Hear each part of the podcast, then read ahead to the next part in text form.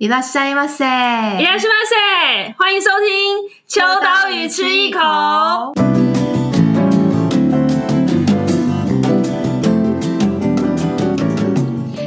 大家好，我是秋刀鱼杂志的主编伊爸，我是设计 Joy。那秋刀鱼杂志是一本介绍日本文化的杂志，但我们就是不限定只介绍日本，我们是以就是台日生活文化或者是我们感兴趣的内容来跟大家聊一聊天。那今天很高兴是我们的第一集 Podcast。没错，耶、yeah！然后，因为我们其实就是呃，在我们自己的工作室，就是杂志的编辑部来进行录音，然后一切都非常克难。然后今天是第一集，我们还尝试了就是用巧拼把我们的那个麦克风围住，然后在一个大家看不到，没关系，我们之后也许会试出照片，但是在一个很克难的环境当中，就是来录音。希望我们以后会有钱到有一间录音室，对，例如说有些干爹之类的，请抖内我们，抖内我们，对，但是因为。因为其实前提是就是呃，我们很希望把就是最原汁原味我们想要讲述的内容，就是很及时的，就是录音下来，所以我们就是选择了在办公室里面做这件事情，嗯、就是随时、啊想到什么题目可以聊，或者是找了什么朋友来、嗯、都可以聊，然后就把它传递出去。那因为也是第一集，所以如果假设在音质上啊，或者是设备上，大家听起来觉得还可以再改进的话，就让我们改进吧。我是听到有些机车经过的声音，对对对，就当做是个白噪音。对对对，而且因为就表示我们真的在办公室里面录音。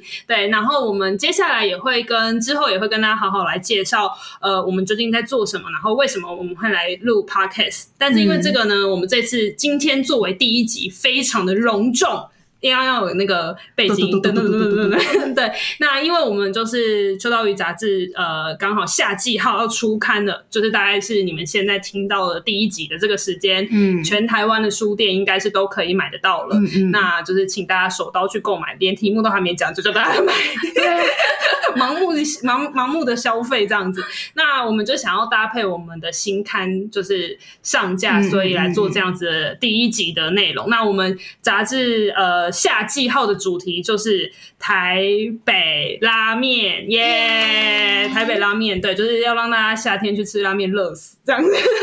那台湾人夏天也吃锅啊，对，就是什么都吃，反正冷气吹了就好了。对，对，那我们今天呢，就是呃，作为 Podcast 的第一集，做刚好做秋刀鱼新刊夏季号的这个主题的分享的同时，就是有我伊娃跟设计 Joy 之外，我们也邀请了秋刀鱼杂志的编辑。建宏来耶，然后建宏呢，就是参与了，就是这次的呃，算是拉面主题的大工程吧，就是几乎、嗯、对这个，等一下会来谈，就是他。似乎也是吃了非常的多，有职业伤害，就是这部分我非常头痛，因为开始在申请就是职业伤害的赔偿，减肥对，就是可能在做这一期之前，两个月之前的体重跟两个月之后的体重，我是还没收到啦，就是 对。那我们今天就会来跟大家分享一下台北拉面这件事情。那在这个同时呢，虽然你们是无法看到我们现场的状况，但是其实我们现场眼前有非常多的东西。就是包含了麦克风以外，还有就是拉面、披萨。对，可以讲品牌吗？可以，可以讲吧。就是最近非常必胜客跟面屋五藏的联名，对对对。呃，拉面、披萨，对，然后非常像非常的香，然后就在我们面前，然后我们就想要录我们正在吃的声音跟内容给大家听，所以接下来五十分钟都是在吃声 吃吃披萨的声音啊，没有内容。开玩笑，就是呃，因为其实我们这次。呃，台北拉面的主题就有访到面屋武藏，嗯，然后这部分我们待会也可以谈一下。那只是说，因为这次刚好必胜客跟就是面屋武藏联名的这个拉面披萨，完全直中了这次我们的特辑主题，嗯，所以就想说边吃边跟大家分享。所以待会如果听到一些咀嚼声音，是正常的，对，正常的。我们故意就是要让你们，如果你现在是晚上在听的话。应该很饿吧？宵夜，宵夜，宵夜。对，好，那我们就同时吃喽。哎，就不管大家，我们就是边吃哈，还要 cue 一下大家自己。好，那我们就先来聊聊，就是秋刀鱼杂志这一次做台北拉面这个特辑的最初的理由好了。那、嗯、我先讲。好，为为什么我先讲呢？因为其他两位已经开始在吃，在开始在吃披萨。好，呃，其实呃，夏季号啊，就是六月发行的这一刊，刚好我们就是遇上了一个呃，就是疫情的关系嘛。那其实我们今年的春季号就是做了一个富山的特辑，北路富山的特辑。那好死不死，出完的这一期，大家就是再也无法出国了。嗯、然后我们其实一直秋刀鱼杂志都秉持着要去日本现地采访的这件事情，嗯、但是因为没有办法去日本取材了，所以我们就转而来看说，那在台湾我们可以做什么？嗯，其实最最最初的一个很微小的一个出发点是这个。那我们也就是在开始在想，如果今天呃我们在台湾，然后无法就是那个时候已经不知道什么时候，虽然现在也还不知道我们什么时候可以去日本，但那个未知感其实是很重的，嗯、所以我们就是大概有一两个月的时间是已知确定是完全无法去的时候，就开始很多人就在讨论说啊，好想念日本啊，好想要解除就是对日本的想念思念。嗯嗯嗯、那其实我们在网站上面，秋刀鱼网站上面有做所谓日本乡愁特辑的主题，这个之后也会跟大家分享。但在杂志上，我们就是一直在想说，要怎么可以去。解除这个对日本的乡愁。哎，说到这边，大家不要觉得说好像我们就是啊，把日本当故乡而已，什么什么，就是一定会有人就来赞啊，就是说啊，你比较爱日本啊，那就那就去啊，那就去啊，没有哦，我就是比较爱台湾哦，我跟你讲，对，只是说就是你知道，总终究还是会想一些就是啊旅游感的这种这种思念，因为旅游的人的那个气，就是你知道整个人的个性啊，或者整个人的体验都会不一样。那我们在想说对日本乡愁。这个主题里面有什么东西是在台湾可以做的？嗯，我们就找了很多。当时，但后来想到一件事情，其实吃是最快的。对，就很多人会说啊，那我就好想吃寿司。嗯，好险，就是台湾也蛮多旋转寿司的。嗯、然后也有人可能是好想吃，比如说寿喜烧，或者是每个人喜欢的日式的料理是不一样的。有人喜欢吃咖喱啊，或者什么的。对对对对对，乌冬啊，或者什么寿把之类的。那我们这次就是选择了一个就是很难的题目，就是。拉面，那为什么为什么拉面很难呢？那其实我们其实一直以来都不敢做拉面的主题，嗯，就是我们自己有一个心理包袱，就是觉得拉面就是太多神人了，真的，就是好像很多很了解专家，对对对，然后我们自己又不是拉面专家，嗯，所以我们就觉得很怕做这个题目，一做就一定会说啊，你怎么没讲到这个，或者你怎么不懂那个之类的，嗯、所以我们从以前一直以来都不敢做，我们有几大题目是不敢做的，还有什么？还有什么？清酒也不敢做。我觉得清酒很多很厉害，而且都是那种前辈，就是而且那种等级可能有从比较平价，然后到比较高档的，然后可能你又要再搭配不同的料理食材，那个那个 那个门槛太高，真的。然后我们毕竟预算没那么多嘛，所以这个题目我也觉得也蛮难的。然后。呃，也蛮多人就是有提过说，那要不要做？就是比如说像拉面这个题目，嗯、那因为就是碍于就是怕会有就是得罪到人，或者是什么东西没写，怕对，超怕我们超熟辣，所以我们都一直不敢碰这种题目。但是这一次遇到了这个乡愁的这件事情之后，就、嗯、我们就决定放下包袱，就不管了，就觉得说，对，就是。就是现在不做，以后就没机会了，嗯、因为以后就错过了这个大家不管你做什么，只要写，都我都想买的这个时期，要抓准时机啊！做人就是这样，太那个太现实考量了，是不是？就直接把我们心里话都讲出来。哎 Podcast 就是这样啊，对不对？我们写，呃，你知道，你知道杂志上面的序就写的很好听，序很非常漂亮，序都是写的，你知道，很感人，很感人，然后都写的很，就是会让你觉得哇，这一期真的很棒，然后。就是大家如果想要认识真正的秋刀鱼编辑部，麻烦请听我们的。真的，就是讲话都会不小心把实实情讲出来，剪掉。对，所以就是我们就是秉持这个心情，就想说好，那我们就直球面对好了。嗯、就那我们就用拉面来解除，就是。乡愁，对日本的思念跟乡愁，嗯、所以就是基于这些很小很小的一个起头，我们就开始了，就是决定要做拉面这个题目。那为什么是台北呢？大家如果有印象的话，我们在第四期秋刀鱼第四期的时候做了一个银座线咖喱，嗯、然后大家都说哇，太有创意了，就是银座把银座线跟咖喱，然后我们有一个很美的在序里面有一个很美的说法，就是因为银座线是。黄色的，嗯，然后咖喱是橘黄色的，所以我们就挑了一个橘黄色的电车来吃咖喱。嗯，但实情呢，就是因为我们没有那么多预算，我们就只能做一条线的咖喱。哎，这又把实情讲出来了，就买什么二十四小时套票就好了。还而且就去吃采访，你知道花钱的，所以总之我们就是一个精打细算之后，就发现哎，这是一个有趣。但我觉得。就是你知道，就很多的题目其实都是在困难当中才会挤出一些有趣的事情。嗯、好，所以呢，依照这个脉络，大家应该知道我们要讲什么。为什么做台北拉面？因为就是希望其实中南部的朋友可以懂内我们，让我们去。没有，因为我们其实刚发刊的时候，就有人在下面说：“哎，外县市也有什么什么的。”他就说：“怎么只做台北？”然后。我就很想回答说，因为我们人在台北，但下面来说，我们先我们先做台北做试水温，然后再看看之后，对。但其实我觉得光是台北就非常多。嗯，建宏，你知道就是台北有多少家拉面吗？几百家啦，几百家，大家知道吗？几百家，就是真的好对，所以光是台北的话，其实就非常多家拉面了。对，然后呃，所以我们就是这次去搜罗了之后，我们其实也有一度在想说，是不是要做。比如说啦，全台湾，但是是重点，嗯、但是好像就是各县市蜻蜓点水，这样我觉得好像有点点可惜，嗯、所以我们就说，那不如我们就先选一个地方，那未来。疫情再一直这样下去，说不定我们就会有台中、台中 保存版、保存版、永久保存版。对，所以就是这是台北拉面这次的开头。嗯，那因为我们刚刚就是像一开始讲，我们并不是拉面专家，我们其实每一期我们都不是专家，我们都是因为做了当期之后去认识了很多人，嗯、然后透过很多专业的人来跟我们分享，真正的专家都是他们。所以呢。现在就已拿起了一片披萨，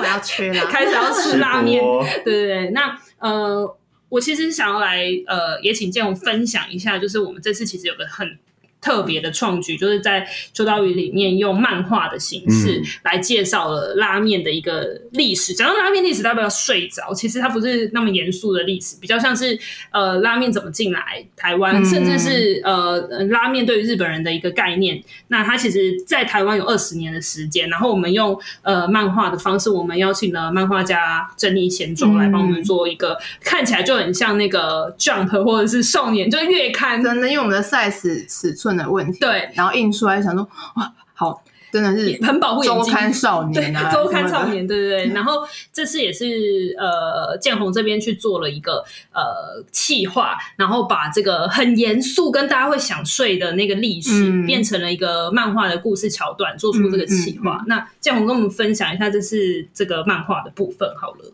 因为我们是在做秋刀鱼嘛，然后是从台湾读者出发，所以我们那时候。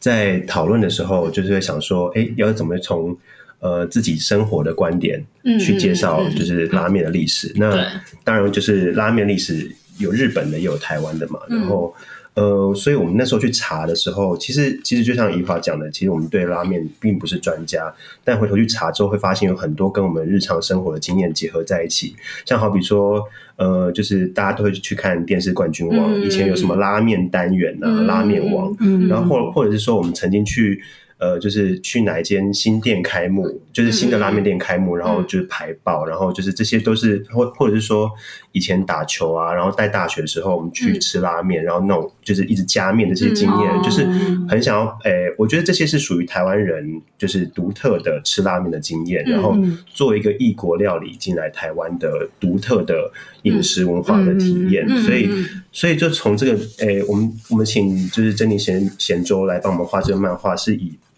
两个台湾女生，嗯，就为发想，嗯、而且我很特别的是，其实，呃，在日本的话，其实吃拉面这件事情还是以男性为大众，嗯、但是台湾反而比较不会有这种男性别上的差异。嗯、其实，其实我们后来采访了，就是呃。就是采访者也有分享说，其实爱吃拉面的女生也越来越多了，所以，所以我们就是以两个女生为出发，就是诶，去去呃，想象说，呃，去去重现说，哎，就是在台湾吃拉面的经验，然后请他们实际去吃一个拉面，嗯嗯嗯的故事，这样去做发想，这样子，对。那其实我觉得刚刚建宏提到好几个重点，就是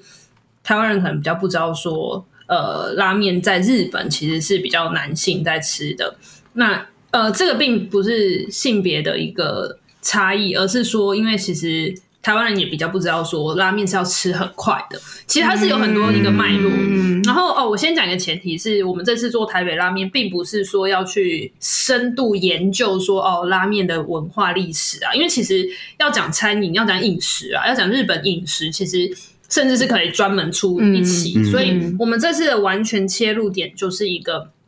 你平常会吃得到，或者是说你感兴趣。呃，从一个比较生活日常的角度去做切入，所以呃，我们并没有就是很严肃了，很严肃的来谈。那所以在历史这一部分，我觉得，但有几个有有几个现象是很值得跟大家分享。然后这次在漫画里面其实也有也有部分有提到，就是刚刚讲到说为什么是呃男性吃拉面比较多，女性比较多，在日本的原因其实有蛮多的。那总归几个比较大，大家。呃，广广为人知的比较多，都是因为它其实要吃的很快。在日本的话，其实吃拉面平均，我们这次受访者有提到，平均大概就是五到五到十分钟之内吃完，是不是吓到你们？是不是都觉得吃太久了？对，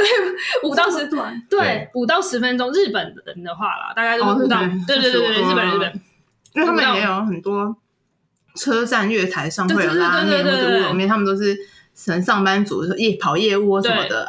饿了，赶快吃吃吃！而且是都算是立吞吧，立吞，对对对，就是站着吃。然后，因为一个是他要很快的在五到十分钟之内吃完，就搭车。对对对，就去搭车。那其实拉面对他们来讲，对日本人来讲，它比较像是一种呃反推，有点像比如说对台湾来讲乌龙面啊，或者这种你知道，就是对阳春面，就是那种国民的。平民面、家常面的那种感，家常好像自己会煮，但是平民啦，平民面，对，然后呃，所以拉面在那种快速的补充充饥，或者是说快速的赶快饱餐一顿，日本的素食吧，对对对对，对。对对对对，速食。就是日式素食的概念，然后就可能要快速的吃完，所以。呃，又再加上其他味道也还是比较偏重，嗯，然后呃，拉面的口感啊、口味，所以其实大部分为什么会说是男性，并不是说限定男性，而是这些种种的原因。导致于就是其实男生很可以很快，然后在很短时间用一个比较浓郁的食物，然后来冲击，嗯、这个形象就变得比较是以男性为主嘛。嗯、那女生就是比较优雅，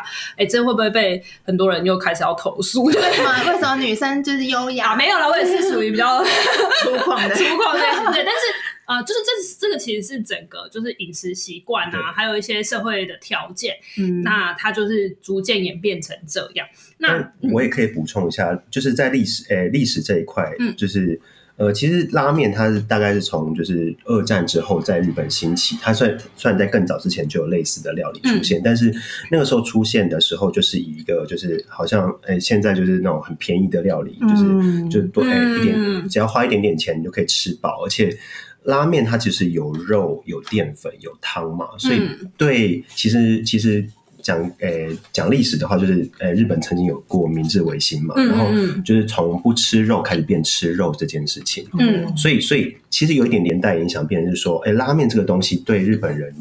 心中就要有一种很健康、很营养的概念，补充体力，对，然后你只要一点点钱就可以吃完，所以在战后那种很很穷困穷困的时候，其实开了很多拉面店，然后或者说拉面推车这种拉面的文化就开始兴盛，当然。呃，就是拉面这个料理，就一直在进化，一直在进化。就是就是日本的不同阶段，然后开始现在就是完全不一样了。就是只是说，它在可能在日本人心目中，就是那个方便啊、嗯、快速这件事情，还是、嗯、还是就是已已经成为一种印象存在的。嗯，对。嗯，那其实要谈到呃拉面的历史，真的还有很多面向可以谈。那包含了像刚刚讲战后这件事情。或者是它到后来衍生出很多呃，比如说区域性的，或者是甚至是有很多系系列的系，嗯、就是可能有不同的鱼介系，对啊，加系啊什么的，然后跟口感，但。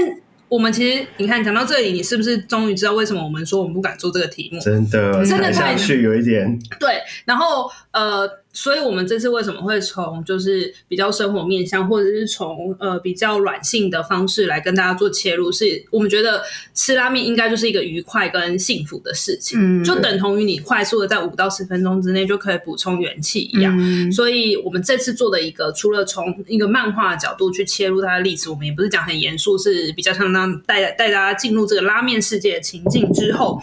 我们这次其实做的比较特别的事情，是我们采访了十个人。嗯，那这十个人都是爱吃拉面的人。那他的爱吃都不是那种就是哦，我就是拉面同拉面专家，嗯，而是他自己可能在人生的某一些情境啊，或者是某一些时刻，他会去吃拉面，或者是他也不会自称我是一个最懂拉面的人，但是我就是有吃过拉面，嗯，然后拉面是我喜欢的一种食物，嗯，所以我们就找了十位。那这次应该算是我们就是最。有挑战性大手笔找到各界的人士啊！而且我我先讲哦，我们在之前其实为了要做拉面的题目，要找吃拉面的人，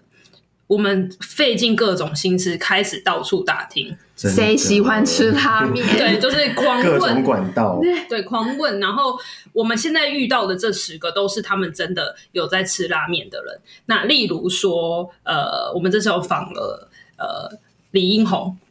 ，Yes。为什么突然想说第一个就先讲他？那他其实这次也担任了就是整个串场的角色。嗯，那英红李英红就是大家完全没有设想到他是一个会喜欢吃拉面的人。就是他，他，他，呃，给外界的想象可能都是比较喜欢吃台菜啊，大米、大米啊，或者是呃路边摊，不是路边摊，那个叫什么？呃，那个热炒啊，热炒、热炒，或者是也有人会觉得说他可能会比较喜欢港式饮茶啊这一类，就是那个那个氛围感。嗯，结果在一阵聊天之后，发现他其实是有吃过拉面的，甚至是去日本巡演的时候。嗯也跟着其他人去吃拉面，嗯、然后这次我们呃特别就是邀请他去不二家拉面，嗯、就是去谈就是比较台日混搭感的一个拉面。嗯、那除了像李英红之外，还有例如说像是。哦，小林贤武，嗯嗯，摄影师小林贤武，嗯嗯嗯，我们这次联络到他，就是采访的过程，我觉得呃，心得也让我蛮惊艳。他竟然说，就是就是，其实日本年轻人现在已经不流行吸，就是要吃拉面要发出很大声很大声的声音。那他们怎么吃？他们就是因为其实电视上都有讲说，外国人会对拉面吸面声音就是有点介意，然后是欧美的，对，然后他又加上说，就是好像。就是吸面会到处喷啊什么之类，啊、所以其实年轻人其实现在吃面已经不太讲究说一定要有那个吸面的声音，啊、对对对对，正常吃。这件事情还蛮让我意外的这样子，嗯、因为因为其实拉面是一个异国料理嘛，所以你在吃的时候就是总觉得好像，你到日本或者说在台湾吃，你会想说，说你要吃的像对，然后老板都会觉得说哦，你吃的很好，对对对对，很美味，对，但。听说这种吃法的确是有比较好吃啊，嗯、这样子也是有受访者说。嗯，那除了像小林贤，我觉得他本身是日本人。那我们请他谈的是在台湾，他介绍一家很酷，就是本身是串烧呃，对串烧店里面卖的拉面，嗯、而且只有晚上九点以后才提供的拉面店。嗯，所以这个其实就是很限定，也不能讲限定，就是很内。很内行，或者是很知道要去哪里吃的人，的欸、因为他不是把拉面当成他的招牌放在外面，嗯、可是知道的人就知道。嗯、那因为小林贤他本身是日本人嘛，所以呃，日本人来讲拉面，我觉得就是也蛮有趣的。日本人讲台北的拉面，嗯、对，因为就有点像是台湾人去讲在东京的中华料理或者台湾料理，就觉得嗯。嗯好像蛮有趣的，想听听看他怎么、嗯。因为他推荐应该就真的很好吃了。那除了像小林贤吾的话，我们这次也找到一个，就是真的他爱吃拉面的故事非常感人。就是谁？导演郑有杰。那大家呃，应该你不觉得很厉害吗？我们怎么知道郑有杰喜欢吃拉面？真的？为什么？我们就是去打听的。我们都是各方问呢、欸。那郑有杰的故事其实也蛮有趣的。嗯。郑有杰，呃，因为他爸爸是那个日本华侨，所以，呃，他说他在台湾生活的时候，其实小时候郑有杰小时候就是爸爸都会带他们去吃拉面，然后那时候他提到说他们小时候都会吃乐山娘，我想蛮多台北人应该都有印象吧，就是札幌的乐山娘，然后，然后呃，就是而且他爸爸永远都只点酱油拉面，就是乌台拉面这样子，就是然后。呃，他自己长大之后，就是，嗯，他这次推荐的是在他们家附近的拉面店，嗯嗯，然后他发现自己长大之后，就是在做的事情跟他爸爸有点像，嗯，然后就是也是很喜欢吃酱油拉面，嗯、也是带小朋友来吃拉面，嗯、然后会觉得有一种传承，嗯、然后甚至会觉得说，哎，自己不知不觉那种亲情的关系。我我每次读，就是在教稿的时候，虽然在教错字，可是每次读都还是觉得很感动，嗯，对，因为这个就是我们想要找的故事，就是我们。比起说是用美食角度或者是美味角度去来排名啊，嗯、因为排名我跟你讲，专业的人很多，而且每个人心中都有自己的拉面。可是像这种，不管是小林贤吾到台湾之后，在深夜去点一碗拉面，或者是像刚刚讲到正由姐是这种有点像是父子传承，就是亲情传承的这件事情，我觉得那是。吃这项食物赋予它的一个意义跟故事，嗯，就是它很难被其他东西取代。嗯、那这也就是就是这这道料理就是不可不可或缺的理由。嗯、那也许它可以被替代成，比如说有人可能是喜欢吃呃寿司啊，有的人可能会是喜欢吃好皮的蚵仔煎，或者有人你一定会有生生命当中一定会有。嗯、那只是说我们这次找到了这些故事，都是很就是。发自内心的。嗯、那比如说，我再呃举个例子，例如说，我们还有访，例如说像是呃乐团的，嗯，落差草原。的鼓手小白，对，然后他就讲到说，其实呃跟创作很有关系嘛，嗯、对，拉面跟创作很有关系。哦，那是小小犬，对对，呃，插画家小犬工作室的。嗯他就觉得，呃，就是因为拉面就是一个你必须要从熬汤开始，嗯、然后什么环节都必须要非常讲究，嗯、然后那所以他觉得这件事情，呃，就是拉面职人的坚持，其实跟很多创作者在坚持上是有点像的，嗯、所以这是我们每个采访者都从他们身上。获得到一点从台湾的观点，然后去理解拉面这道料理的感觉，嗯、然后不同身份，嗯、然后像刚刚提到那个落差草原的鼓手小白，嗯，也很妙，他的故事真的是非常好，我觉得甚至有点幽默，嗯、就是因为他有机会到日本去去去巡演，嗯，但是他回头他最想念的还是台湾的拉面这件事情真的是非常有趣，嗯、然后这真的是没有机会采访到他们，嗯、就没有机会听到，嗯、也没有机会分享给读者，对对对，好，那其实这次除了十位。的呃，受访者的故事很有趣之外，我们也找了一个对谈来讲，就是台湾人跟日本人来谈。那个对谈面超好笑，我讲很赞，史上最好笑的对谈。因为连我在排版的时候，就是。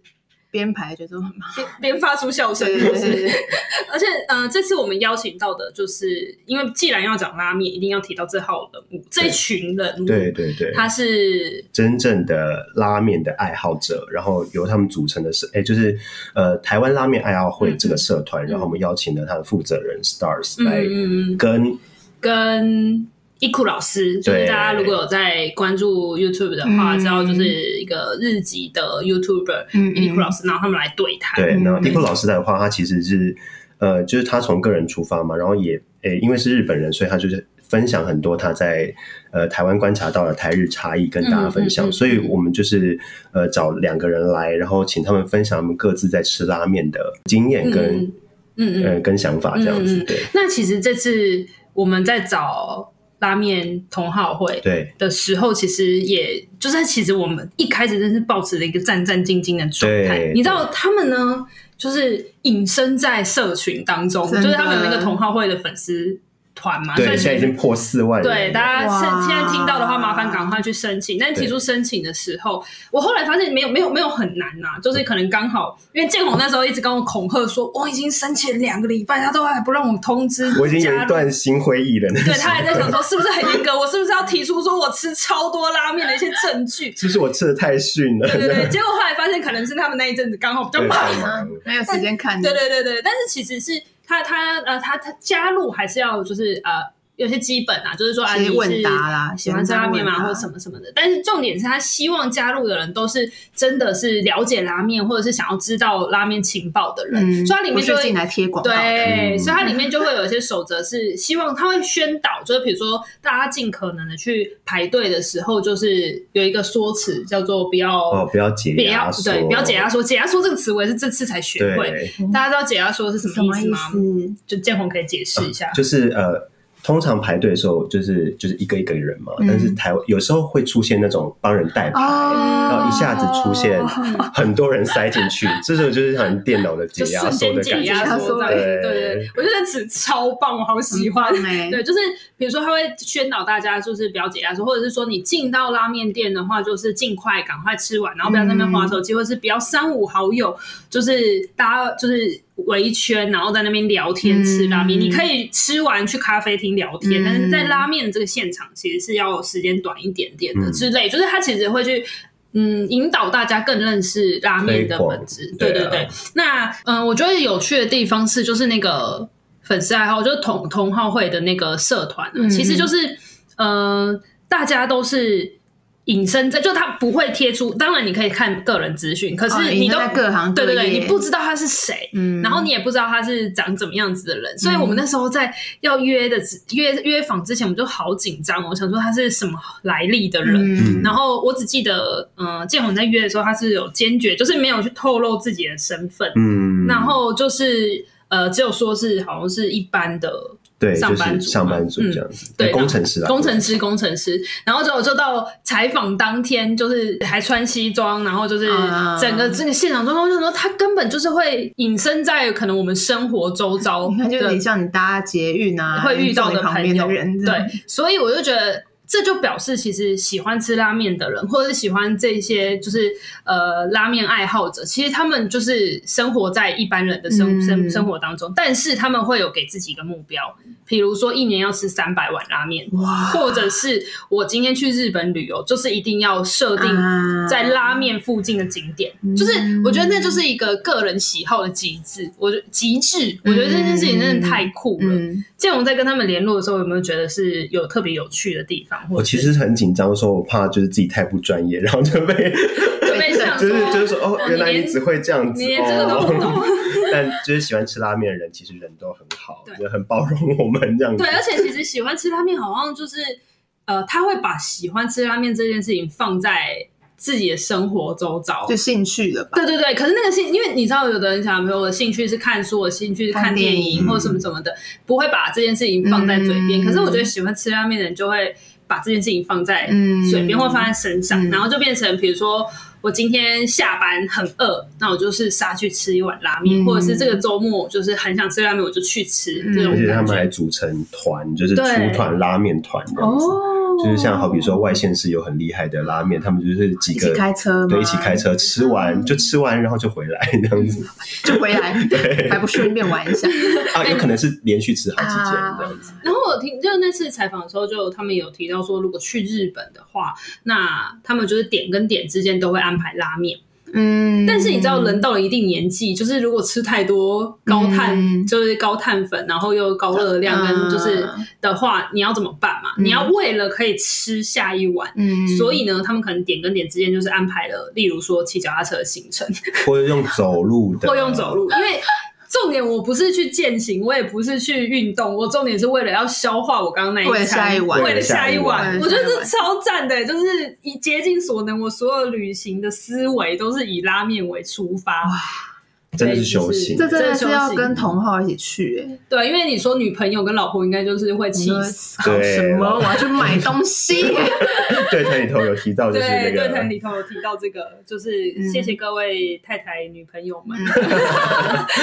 对，所以我觉得这是有点把我们投射到另外一个宇宙、平行宇宙的感觉。我觉得完全平常如果没有做这个题目，我是不会接触到这个领域。那当然有一些是我我对于拉面是喜好。没有到这种狂热爱好，嗯、还是也是会想要加入这个社团。嗯、那也欢迎大家可以加入，然后去看一下说有什么有什么好吃的拉面。那他们每年都会做一个评比，呃，去年开始做，哦，去年十大评比，嗯、然后他也开发了一个就是，呃、欸，就是 App，然后可以让大家在上面检索就是拉面店这样子。嗯、然后呃，我觉得很特别的是，就是喜欢吃拉面的人真的可以加入，因为。诶，大家都会很仔细的去分享每一碗面，嗯、然后就是他们把它拍出来，嗯、然后分享他吃的心得，然后大家连排队排多久，他都是、嗯、都是会告诉你这样子，然后所以。所以你在吃之前，呃，就是会有一个大概嘛，但是就是会吸引你想要去吃它这样子，对，那是一个，我觉得就是一个交流的过程，对，对。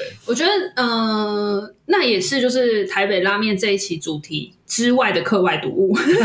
就是衍生衍生阅读，对，线上衍生阅读。我觉得大家就是，因为我觉得，呃，杂志跟线上最大的不同，杂志它没有办法就是最及时的传递第一手的资讯，嗯、可是我们提供的是大家对于拉面、台北拉面的一个想象。嗯，但是永远都会有新的拉面出来，或永远都会有最新的拉面资讯跟情报。那我觉得大家可以再搭配着，就是去收集自己喜欢的拉面。那这次也比较特别，就是除了这个对谈，然后来让让大家从台日的视角来看拉面之外，我们其实这次也从拉面的本质还是去解构了一些有趣的、嗯、有趣的面向，嗯、比如说说到拉面，大家可能还是会在意的是面嘛。对，那呃，就是分几个面向，可能有面啊，然后汤头啊，配料，嗯、然后甚至是我们也提到了，就是吃拉面的环境，嗯、就是店家空间，空间，还有就是我们也告诉大家，就是如果点面的话，会有一些比较需要知道的一些冷知识。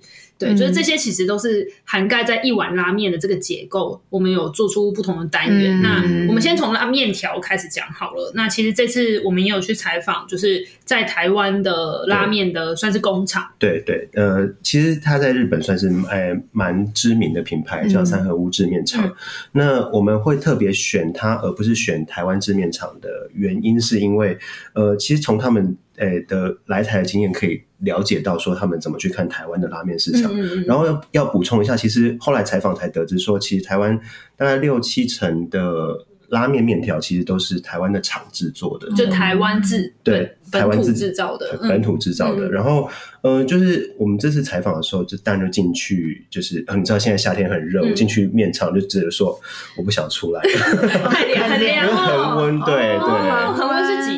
二十几度吧，因为他们就是对他们其实就是整个卫生把关都非常严谨。嗯、然后，呃，就是我们进去的时候还全全副武装，嗯、就是帽子啊什么防护衣，对，防尘什么都要戴。哦、对，然后我们就是进去采访跟拍那。嗯我觉得蛮重要一点是说，就是其实，呃，他们有提到说，台湾的拉面就是近几年的变化，其实跟当初那个，呃，大概两千年左右，就是日本拉面的那个，哎、嗯，就是大举入侵，不是，应该是说两千年左右，日本日本。开始比较讲究面条，oh, 然后会会讲究个人特色化，嗯，然后，呃，就是近几年在台湾其实也有类似的倾向，嗯、那所以这也是他们呃，就是来台湾的其中一个原因，嗯、对。那当然他们的面其实呃，大部分还是提供给一些比较知名的品牌，嗯、但是也有越来越多就是个性比较独特的店家找他们合作。嗯、那我觉得这是一个很好，就是从就是其实就像秋刀鱼一样，我们就是希望能带给读者说知道呃台日的观。点，那所以我们采访了面厂这样子，而且面真的很好吃。对，因为采访完回来之后，我们就是为了要拍摄面条的出戏。我们这次其实有一部分是除了日式的面条之外，就是日本拉面的面条之外，我们也呃对比了，比如说台湾的呃阳春面、意面。对，所以呢，我们那一阵子冰箱就是办公室冰箱就都是面。然后呢，又因为去采访这个三和三合屋三和屋，所以。当时采访完，他们就是送了很多，送了当当就是送了我们一些面要回来拍摄，但是因为他一次就是要送一个，就是一一排的量，嗯、他不能只送一球，所以我们就就拿一排回来。结果后来，因为那时候办公室的大家还没有就是没有吃，所以我们就我就带回家煮。哇，我那一整个礼拜也都是在吃，但是我真的觉得拉面面条非常重要，即便你自己在家煮，嗯、那我觉得面条对，其实至少。五六十分起跳，嗯、对，所以我觉得就是面条真的还是很重要，但是一般市面上是比较没有办法单买到这样子到底的、嗯、呃日本的拉面，嗯、就是所以大家一定要去到拉面店里面吃，才可以吃到这样比较到底的面条。哎、欸，我补充一下，嗯、就是我们这次有采访一个呃，就是呃美食社群的经营者叫小食日记，然后他有提到说。就是呃，他有去比较，就是呃，日本以外的其他国家吃拉面的文化跟习惯，还有拉面本身，嗯、他会发现说，其实台湾这几年真的对面条有有越来越讲究的，嗯、就是好比说，可能、嗯、可能你在国外可能就是一种就是细面好了，可是、嗯、台湾你吃到粗面、细面，然后软硬度啊什么，然后连成分都有哎不同的变化，嗯、然后这是台湾近，我觉得台湾拉面店就是。很很值得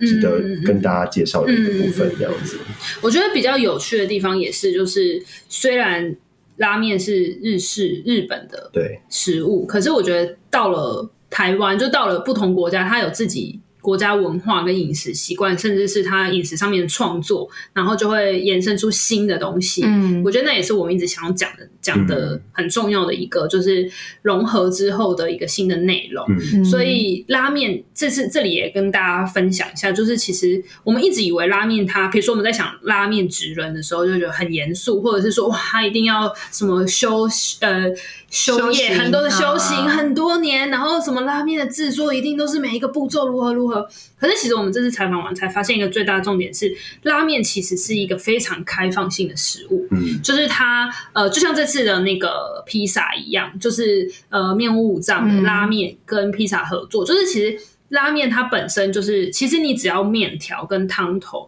然后你任何的配料都是可以去做创创意发想，你都可以做不同样子的变化。嗯、那这也就是拉面为什么会一直让人们很喜爱的原因，是因为它看似有一定的规则，但是在这个规则之下又可以有很多新的创意。所以台北有很多越来越多呃，比如说像是呃配搭配不同食材，对，甚至是有加入蝶豆花，然后让颜色变得很特别，嗯、或者是呃。呃，讲一个比较，嗯，大家可能都熟知，比如说像二郎系，就是他会用很大很多的食材堆起来之类，就是它其实每一种都是一种新的创作。嗯、那这一次我们也因为这样子的主题，我们就是研究说，其实除了面体之外，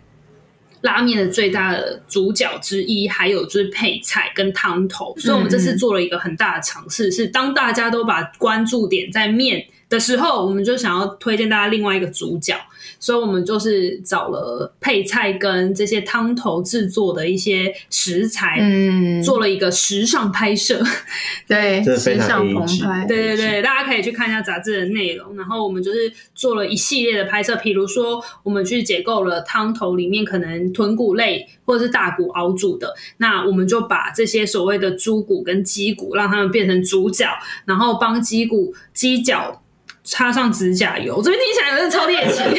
但是我们就把它拍的有点像是，他们很像是一种艺术品，或者是说他们很像是真正就是被当成是摄影的主角，所以包含的昆布啊、味噌啊这些东西，我们全部都把它变成一个一系列的拍摄，非常有趣，大家有有有机会可以去看一下。但在这个时尚拍摄最后一刻呢，我们就把所有的配配菜呢。把它呃一系一致的排开，然后又有点像是标本的形式，嗯、然后把它盛在那个海苔上面。嗯、那其实这个的最主轴是我们这一整个食呃食材的这个拍摄，我们就是请面屋武藏这边来做一个推荐，然后他们就是呃料理长蔡先生也跟我们做一个非常多的介绍，就包含了汤头啊，或者是在食材上的准备。但它里面就有提到说，其实这个配菜的多样性是超乎大家想象的。例如说，面屋五脏有做一系列的有趣的开发。那面屋五藏它在日本的时候，它的特色就是每一家店都会有不同的、嗯、呃